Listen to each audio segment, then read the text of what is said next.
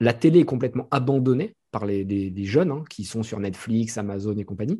Et, cette émission, qui veut être mon associé, attire le public jeune. Et c'est marrant, c'est la première fois qu'en prime time, euh, j'entends une chaîne dire nous, on veut se concentrer sur les jeunes. Et c'est ce qu'a dit Nicolas Taverneau encore euh, la semaine dernière dans un article.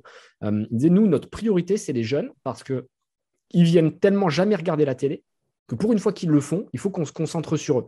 Donc, tu vois, ce qui me fait kiffer, c'est que la ménagère de 50 ans à qui on essaye de fourguer des, plans en inox là, sur tous les autres programmes, ben, ça ne va pas être notre priorité. On va essayer d'aller chercher des jeunes, de les inspirer, de les motiver et ça, c'est quand même courageux. Donc, euh, espérons que ça va inspirer d'autres chaînes, d'autres programmes et qu'on va mettre l'entrepreneuriat au cœur de la société.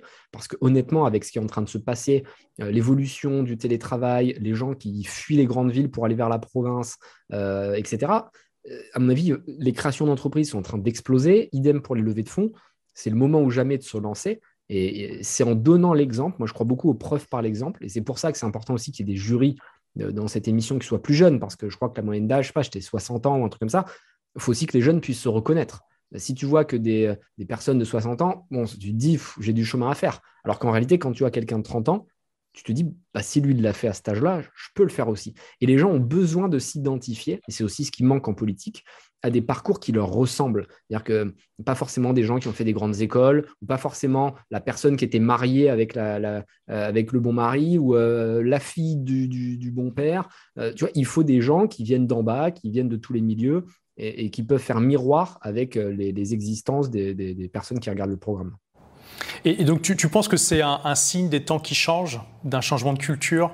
Ouais. J'ai quand même vu que euh, l'humanité a, dit, euh, lorsque la saison 1 est sortie, que c'était une sorte de, qu'est-ce qu'ils ont dit, une propagande du patronat, un truc comme ça, ce qui, ce qui montre bien à quel point ils sont complètement à la ramasse, euh, et tant mieux.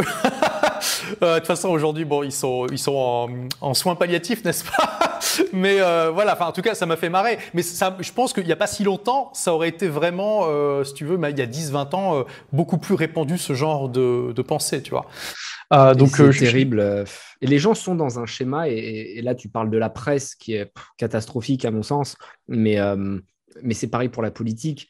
C'est-à-dire que les gens sont dans des carcans. Tu as la presse de gauche, la presse de droite. La presse de droite va taper sur l'immigration. La presse de gauche va taper sur les patrons.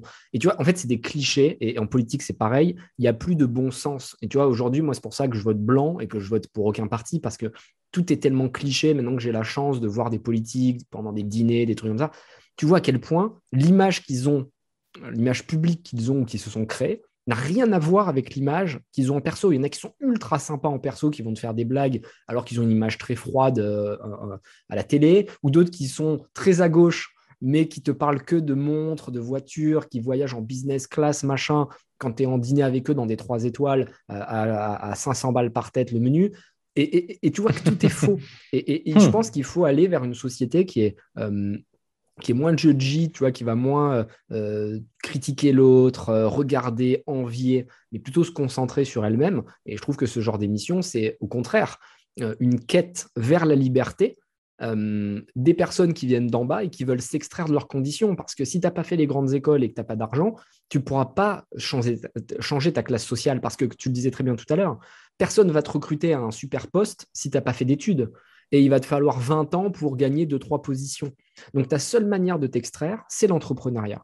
Et l'entrepreneuriat, ça va être dur, compliqué, tu vas te mettre en danger, mais c'est la course vers la liberté. Donc au contraire, les gens de gauche devraient louer l'entrepreneuriat et le, pousser pour que, un peu comme dans, le, euh, dans, dans 1989 de George Orwell, 84. Prolétaires, 84, euh, pardon, euh, prolétaires puissent, euh, puissent monter et aller chercher la classe des élites pour pouvoir, pour pouvoir faire mentir leur destin.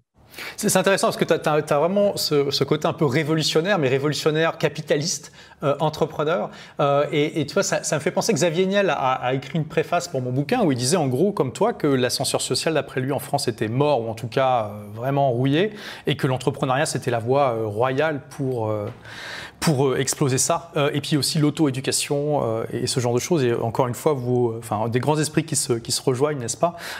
Et, du coup, comment comment as été approché par par, M6 Pourquoi toi, je veux dire Qu'est-ce qu'il y a Tu sais, tu, tu connais les critères? Écoute, je pense qu'il cherchait euh, un discours un peu, un peu, un peu franc, quelqu'un qui dise les choses. Il voulait aussi mettre de la jeunesse parce que très clairement, c'est les, les, jeunes de 25-35 qui regardent l'émission. Donc, ça paraît quand même logique de leur mettre au moins une personne qui est, leur âge pour qu'ils puissent s'identifier. et puis après, le parcours qui est différent, qui résonne aujourd'hui avec tout ce qui se passe. Merci d'avoir écouté ce podcast. Si vous l'avez aimé, est-ce que je peux vous demander une petite faveur? Laissez un commentaire sur iTunes pour dire ce que vous appréciez dans le podcast tout simplement. Ça aidera d'autres rebelles intelligents comme vous à trouver le podcast et puis à être inspirés tous les jours ou presque par lui. Merci et à très vite pour de nouvelles aventures.